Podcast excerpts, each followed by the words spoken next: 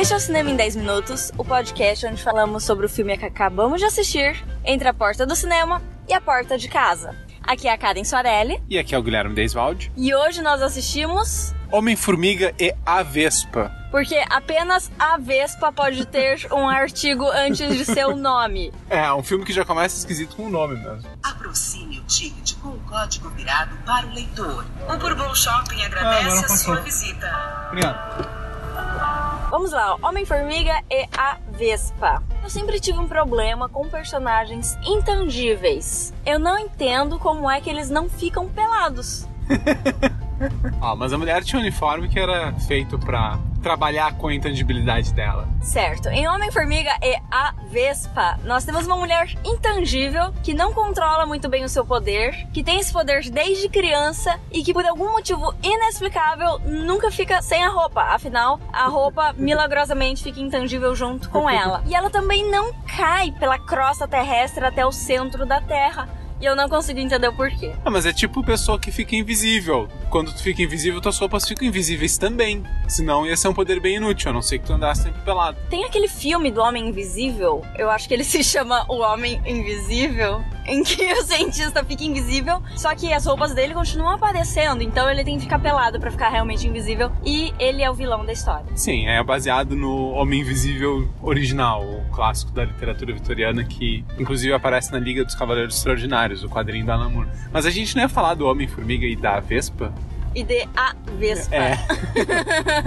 Bom, esse filme, ele é a sequência do Homem-Formiga, sem a Vespa. Foi um dos filmes da Marvel que saiu com menos hype, porque Homem-Formiga não é um dos principais heróis do universo, apesar de ser um dos membros originais dos Vingadores nos quadrinhos, né? É a Vespa também. A Vespa também, ela também é original. E o filme saiu com, como eu disse, um hype menor, não tinha muita pressão, o público não esperava grande coisa. Uh, ele veio com uma pegada mais cômica acabou funcionando, é um filme divertido, mas ele sempre foi um dos filmes menores da Marvel. Esse filme ele veio nessa mesma pegada, não ia ser um filme muito grande, não era para esperar uma grande história, porém tem uma coisa. Esse é o primeiro filme da Marvel após o Vingadores 4 e teve toda uma discussão que ele levaria em conta os efeitos do Vingadores 4, né?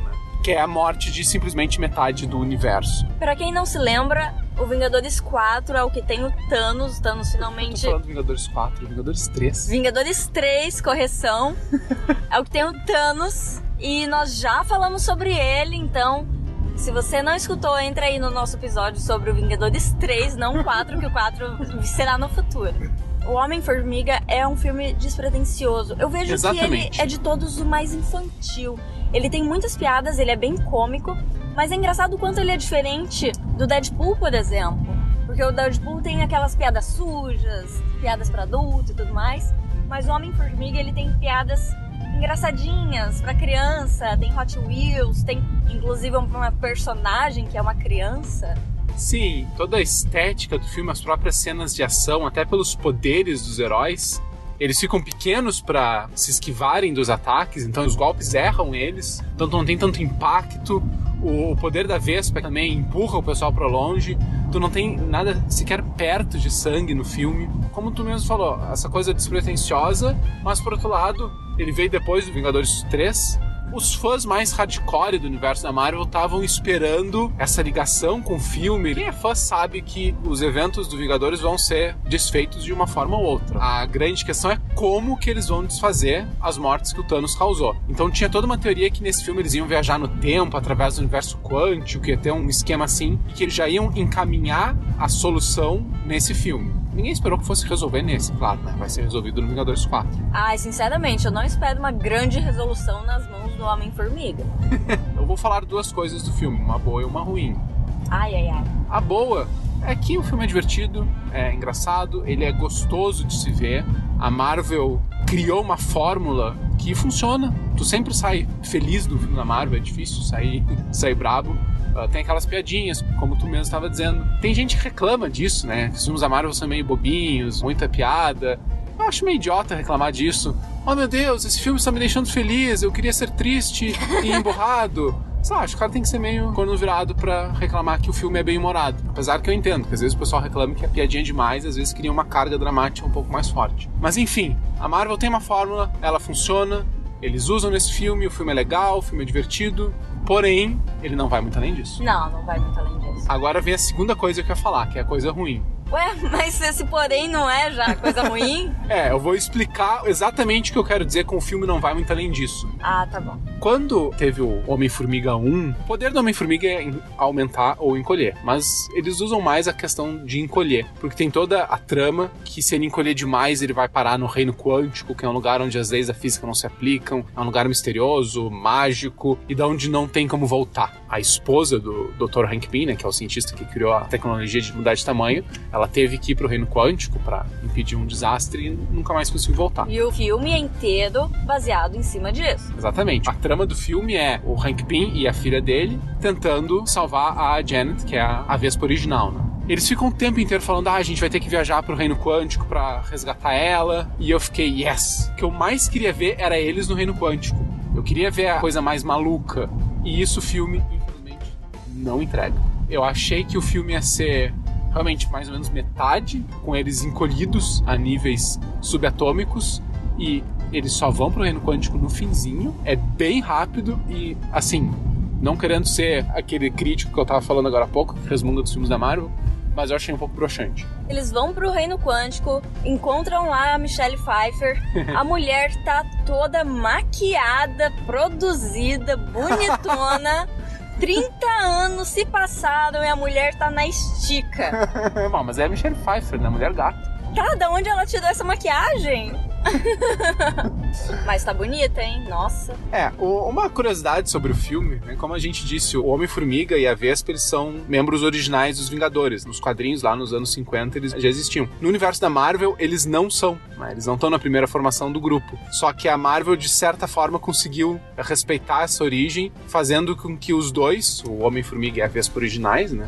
O Hank Pym e a Janet, fossem super-heróis lá pelos anos 50, 60. Então eles são meio que super-heróis originais dentro desse universo. Eles acabam se aposentando, né? E aí tem a segunda geração, que é com o Scott Lang, que é um bandidinho, e com a filha do casal de cientistas. Eu achei bem interessante o jeito que eles fizeram, até porque eles conseguiram não ter mais um herói que seria um cientista.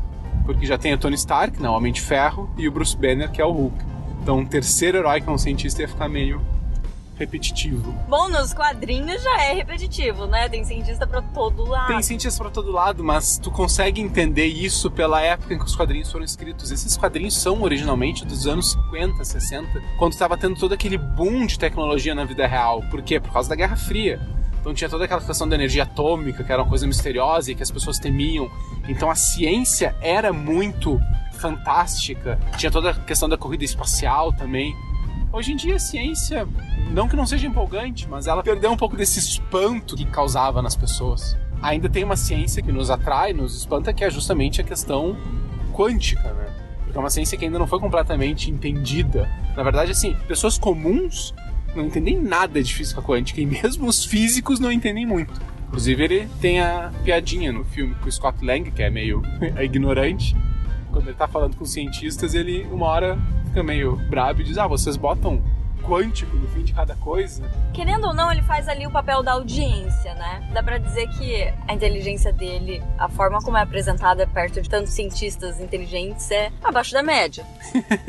Mas ele, ele faz o papel de colocar a audiência lá dentro. A audiência não é obrigada a saber nada disso. E nem por isso vai ficar de fora da história. Eles abordam algumas algumas teorias reais, tipo, na trama do filme, primeiro filme Scott Lang vai pro universo quântico, né? E nesse filme ele tá conectado de alguma forma com a Vespa original, a Michelle Pfeiffer. Que também é uma mega cientista, então também sabe o que tá fazendo. Exato. E esse é um fenômeno chamado de entanglement, que é um, um emaranhado, e isso é uma teoria real, que em nível quântico as partículas subatômicas elas se conectam de alguma forma, meio inexplicada ainda, e o que acontece com uma acontece com a outra, independente da posição delas no espaço. Então tu poderia ter uma partícula aqui na Terra e outra do outro lado da galáxia, e o que aconteceria com uma aconteceria com a outra. É uma coisa bem maluca mesmo.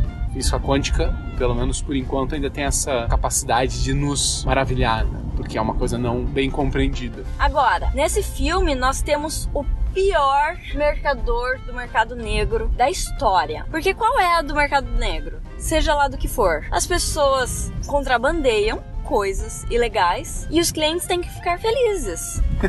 Sabe? Caso contrário, eles não vão se meter no mercado negro para comprar as coisas que eles precisam. Ah, nem me fala dos coadjuvantes desse filme. Tu gostou de algum deles? E da vilã? Não, o vilão é esse cara, o não, comerciante. Não, não, vilão. Ele é um pateta. Nossa, a Vespa chega para comprar um negócio e ele fala: Não, não vou te vender, ainda vou te roubar. Cara, quem é que faz negócio com um cara desses? Totalmente amador.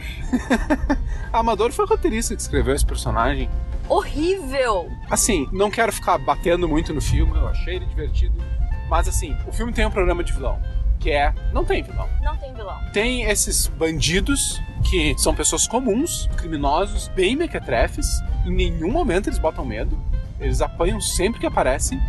No fim, eles são derrotados pelos coadjuvantes, alívios cômicos e a personagem que seria para ser a vilã é a que a Karen falou lá no começo, né? Que fica intangível.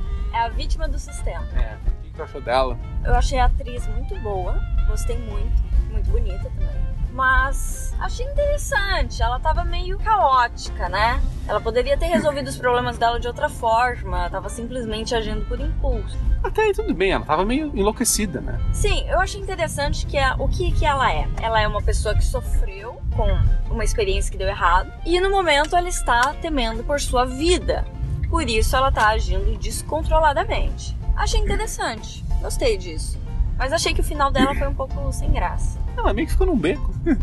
Ah, ela ficou num beco sem saída. Não, não. Ela termina o filme literalmente num beco. Num beco. Fugindo da polícia. Ninguém sabia quem ela era. A personagem eu achei interessante. Porém, eu não acho que ela tenha funcionado como vilã. Por dois motivos. Primeiro, eu não achei ela assustadora o suficiente. Ela tá num nível de poder similar ao dos heróis. Ela não é mais poderosa que eles. E em nenhum momento ela parece ser muito perigosa. E a segunda questão é que ela não é realmente má. Ela tá fazendo o que tá fazendo para tentar sobreviver. Ela me assustou em vários momentos que apareceu.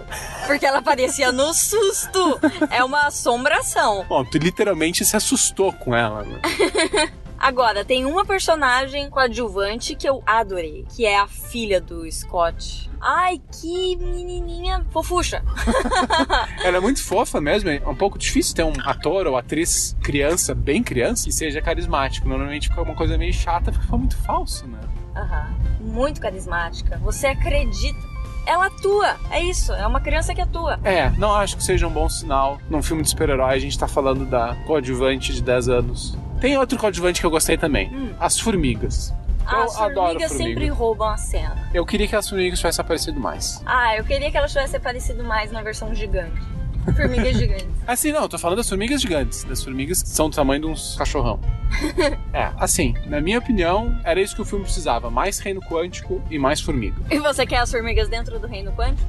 Não, não, coisas separadas. Formigas aqui onde a gente possa ver elas, eu queria ter uma formiga daquelas de estimação. E o reino quântico pra gente ver os personagens em situações malucas. A leitura que eu faço é que o problema da Marvel é justamente esse: eles encontraram uma fórmula que funciona.